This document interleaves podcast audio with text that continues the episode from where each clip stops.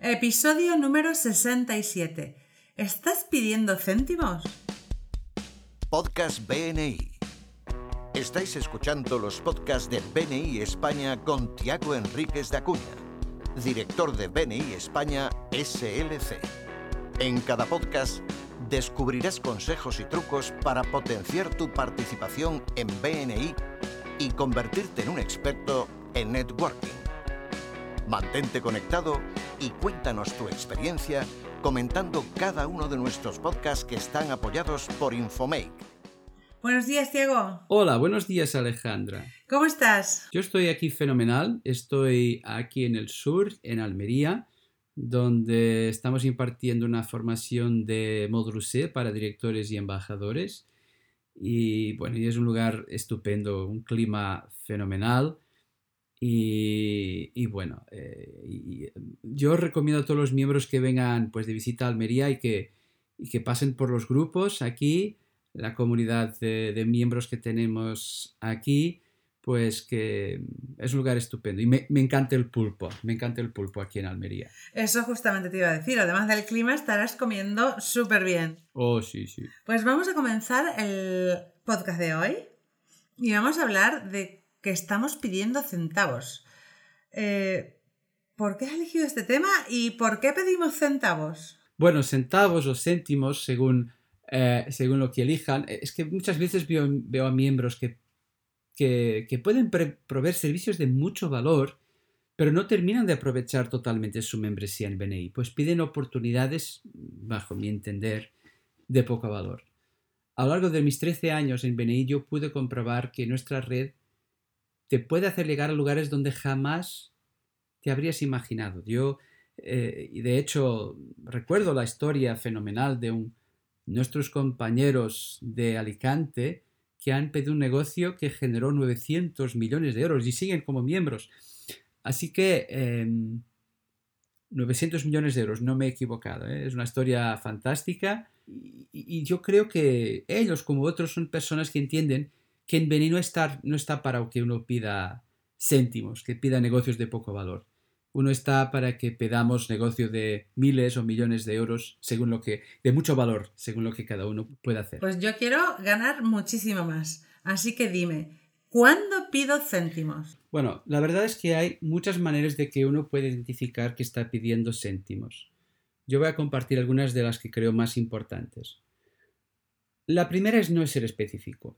Pedir cosas como todo de cualquiera pyme o empresarios como vosotros o empresas con más de 20 trabajadores. Esto no ayuda a las personas que nos van a buscar clientes, que son nuestros compañeros miembros.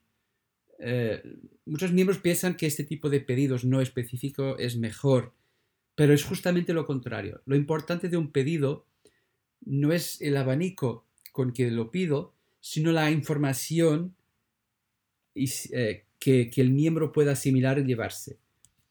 Eh, por eso es muy importante que em, podamos hacer un pedido que sea específico. Imagínate, Alejandra, una búsqueda en Google. Cuanta más información pongamos, más fácil es obtener lo que buscamos, ¿verdad? Pues así pasa con los miembros. Siempre le digo a mis clientes, no me digáis que queréis posicionar por cascos. A ver, ¿cascos para qué? Para bicicleta, para moto. Y además, ¿qué tipo de cascos?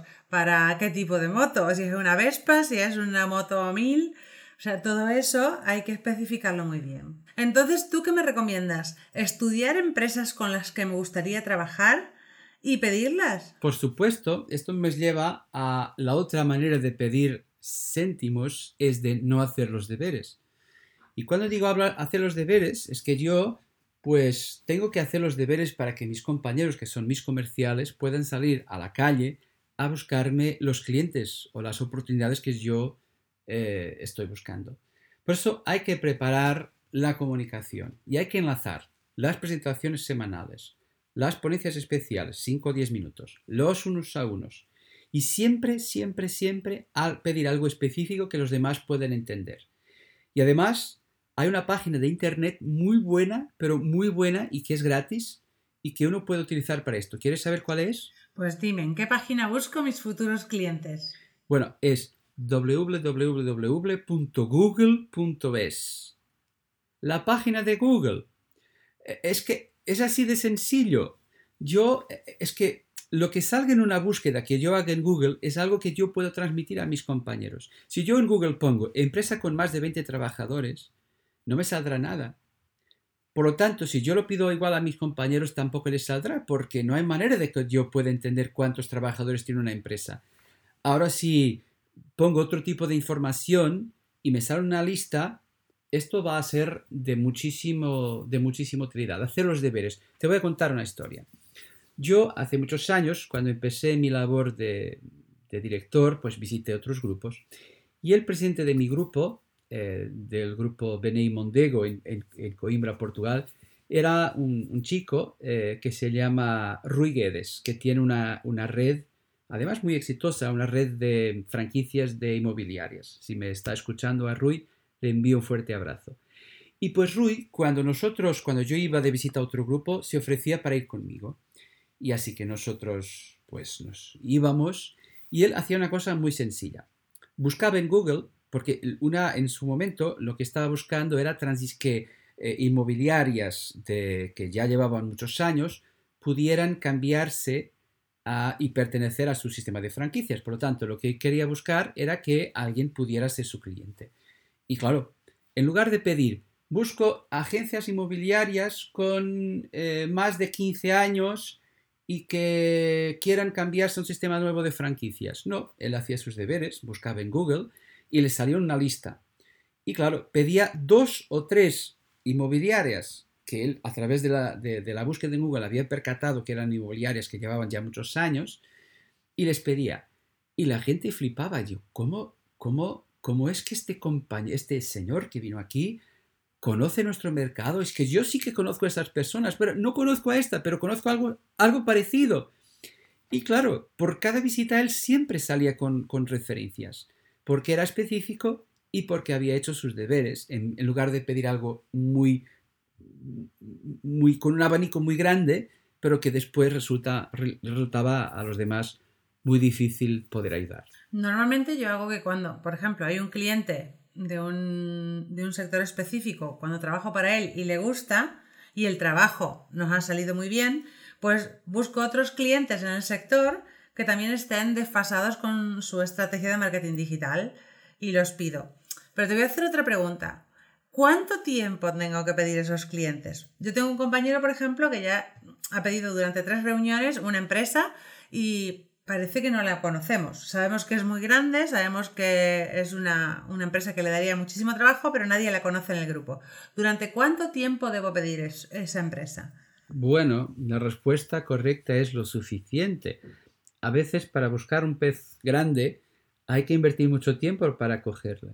Es, es una cuestión de ajustar. Mira, en otro podcast, disculpa, hemos hablado de que hay que, de que, hay que que ajustar nuestra base de clientes.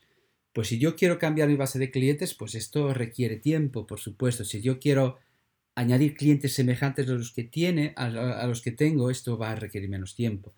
Esto es una cuestión que depende del negocio de cada uno y del, y del tamaño del grupo principalmente, porque cuanto más grande sea el grupo, más fácil es que alguien conozca eh, la persona con quien quiero hablar.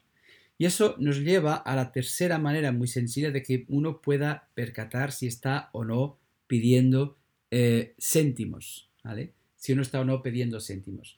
Y es cuando, aquí es más para el caso de eh, alguien que trabaja por perfil y que no trabaja por pedidos específicos. Vamos, si yo soy, eh, imaginad, una inmobiliaria que está buscando, pues, yo no conozco quién, quién, quién, quiera, el nombre de la persona que quiera comprarse una casa. No lo puedo pedir. Pero eh, hay una pregunta que podemos hacer que nos puede ayudar. Y, los compañeros que, trabajen con más público en general, que no trabajen para, otros, para, para, para, otros negocios, cuando uno tiene como clientes negocios es fácil ser específico. Cuando uno no trabaja para clientes que no sean negocio, es un poco más difícil, pero hay una pregunta que lo hace muy fácil. y es la pregunta, tomad nota. ¿Quiénes son las personas que están hablando con las personas con las que deseas hablar? Si yo soy, imagínate, un peluquero y quiero trabajar con personas de, em, de alto rendimiento, ¿no? que tengan pues, altos, un alto nivel de ingreso, pues yo quiero hablar con las personas a quien ellas pueden, eh, quiero hablar con alguien que pueda vender coches de alta gama. Por lo tanto, puedo pedir una referencia de alguien que venda coches de alta gama. Si yo eh, soy un psicólogo experto en em, psicología, por ejemplo, para, para niños o adolescentes, pues yo quiero conocer a alguien que trabaje con AMPAS.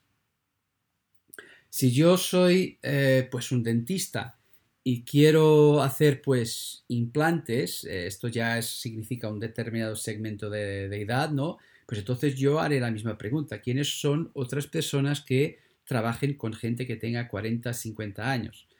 Eh, por lo tanto, si yo no... Y esto me lleva a un pedido específico. Vamos a imaginar el caso de que yo quiero trabajar con alguien que eh, tengo, por ejemplo, una tienda de marroquinería y que quiero trabajar con clientes de, alto standing, ¿no? De, alto nivel de ingreso.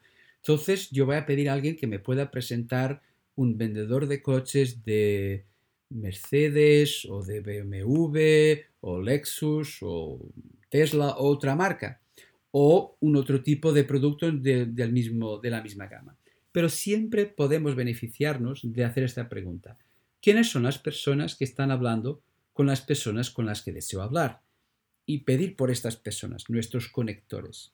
Y por eso, en definitiva, estas son tres maneras muy sencillas de que no estemos desperdiciando nuestro tiempo y que no pidamos céntimos. Mira, tengo una compañera que tiene una óptica que habló con un, creo que con Aston Martin, espero no confundirme, y entonces ahora eh, con cada coche que salga del concesionario va a ir un par de gafas de sol de ella. ¿Ves? Ahí está. Y estos son porque está buscando, pues, con otras personas, buscando que la red pueda apoyar a su expansión. Me parece fenomenal. Por eso, yo en resumen hago dos, dos para que uno no, se, no esté pidiendo céntimos, hago dos, eh, dos sugerencias muy sencillas. Uno, tener objetivos grandes. A lo mejor ponerlas en un plan leve para miembros. Y la otra, después de tener objetivos grandes, pedir específico. hacer pedidos de referencia específicos. O de clientes específicos o de alguien que conozca los perfiles específicos que yo estoy buscando. Y así dejaremos de pedir céntimos y BNI cada vez será más rentable para nosotros. Pues a partir de ahora voy a dejar de pedir céntimos y voy a pedir millones. Muchísimas gracias por el podcast de hoy y nos despedimos hasta el próximo. Hasta la próxima. Muchas gracias por escucharnos.